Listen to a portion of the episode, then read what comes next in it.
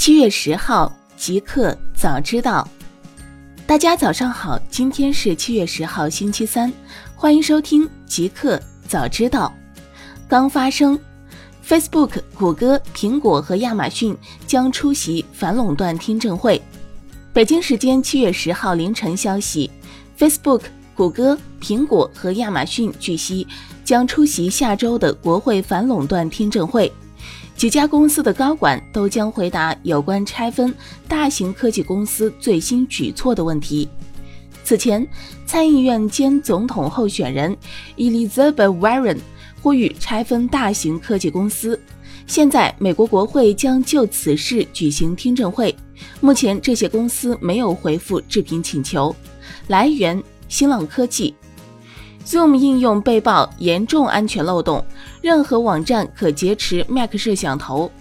当地时间七月九号，安全研究员 Jonathan l e s t r u 公开披露了在 Mac 电脑上 Zoom 视频会议应用中出现的一个严重零日漏洞：恶意网站未经用户同意远程激活摄像头。用户卸载 Mac Zoom 客户端，问题仍然会存在。因为他在本地安装了一个 localhost web server 去监听端口一九四二一，而这个 web server 甚至可以未经允许重新安装 Zoom 客户端。Let's True 在三月份首次披露了该漏洞，然而直到现在，Zoom 还是没有解决这一问题。来源：猎云网 Solidot。大公司。字节跳动宣布，旗下产品七月份全球总月活超过十五亿，抖音占五分之一。七月九号，字节跳动方面宣布，截至二零一九年七月，字节跳动旗下安全全球总 DAU 日活跃用户超过七亿，总 MAU 月活跃用户超过十五亿，其中抖音 DAU 超过三点二亿。信息科技公司字节跳动成立于二零一二年，旗下短视频 App 抖音则于二零一六年九月上线，用户可以用其浏览或拍摄音乐短视频。字节跳动的全球化布局始于二零一五年，海外版抖音 TikTok 则于二零一七年五月上线海外。截至目前，抖音 DAU 已超过三点二亿。来源：品玩。OYO 拟三年内上市，估值可能为一百八十亿美元。七月九号消息，据国外媒体报道，据两名知情人士透露，印度最有价值的连锁酒店集团 OYO 正准备在未来两到三年内进行首次股票发行和上市。另据四位投资界人士称，一旦上市，这家仅次于移动支付公司 Paytm、隶属于阿里巴巴集团的印度第二大独角兽公司，市值超过十亿美元的非上市公司，估值可能高达一百八十亿美元。去年，OYO 公司披露，在最新一轮的融资交易中获得了八亿美元的资金。在上述投资交易中，OYO 被估值为五十亿美元，是二零一七年公司资本估值的六倍。来源：腾讯科技。IBM 三百四十亿美元红帽收购案完成，将入驻混合云部门。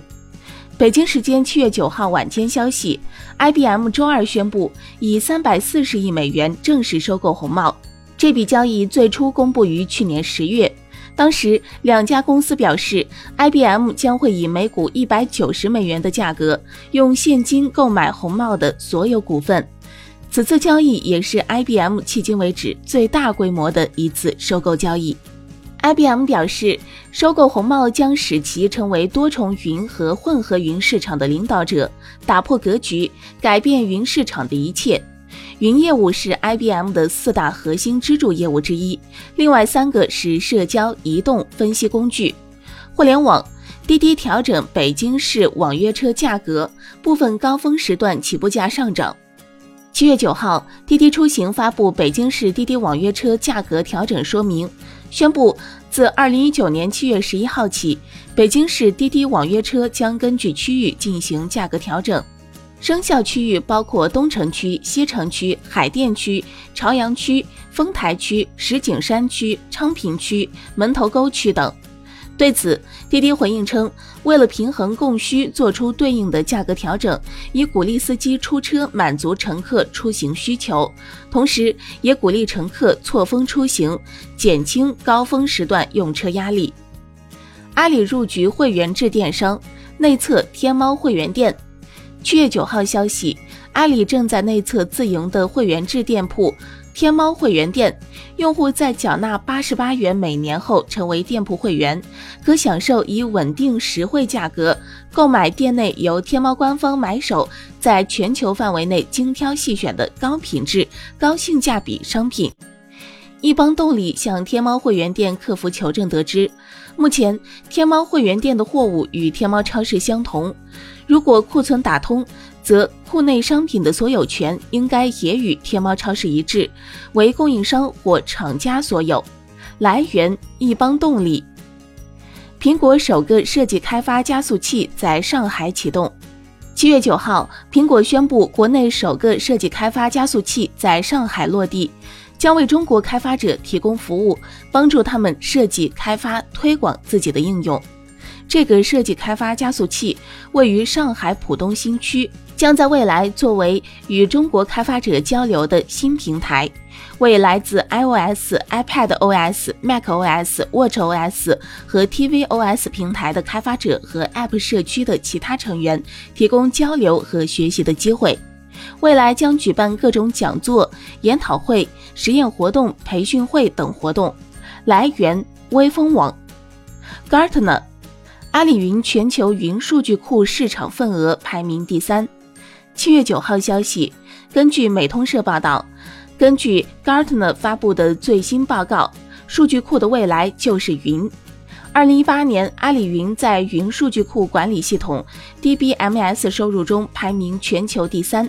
在这份报告中，阿里云的市场份额在 DBMS 供应商中排名第三，同比增长百分之一百一十六。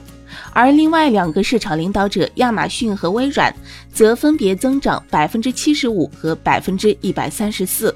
来源：品玩。新产品，新款 MacBook Air 和入门级 MacBook Pro 发布。苹果今天推出了新款 MacBook Air，为 Retina 视网膜显示屏增加了原彩显示功能，起售价格降低至人民币八千八百九十九元，学生还可享受人民币八千零九十九元的优惠价格。此外，入门级十三英寸 MacBook Pro 也迎来更新，采用最新的第八代四核处理器，拥有较以往快达两倍的性能。起售价为人民币九千九百九十九。更新后的 MacBook Pro 还配备触控栏和触控 ID，支持原彩显示技术的视网膜显示屏和 Apple T2 安全芯片。高校学生购机可享人民币九千一百九十九的优惠价。同时，新款十三寸 MacBook Pro 和新款 MacBook Air 都可以享受苹果返校促销，购买可以赠送 Beats Studio 3无线耳机。最后，苹果还大幅降低 Mac 升级 SSD 容量的服务价格，降幅达到了百分之五十。比如，五百一十二 GB 十五寸 MacBook Pro 升级为四 TB SSD 的价格，之前是两千八百美元，现在只需要一千四百美元，人民币两万零五百五十二元。可以享受降价的型号包括 iMac、iMac Pro、Mac Mini 和 MacBook Air。来源：MacX。新代码显示，Chromebook 即将支持 USB 连接 iPhone，实现 4G 上网。据 Chrome Unboxed 报道，在 Chromium 的源代码中显示，Chromebook 用户即将可以通过 USB 连接的 iPhone 实现 4G LTE 蜂窝网络上网。相比较直接开设个人热点连接 WiFi，网络功耗更低。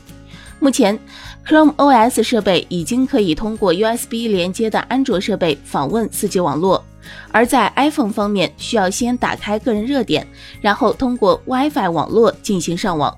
来源：品玩。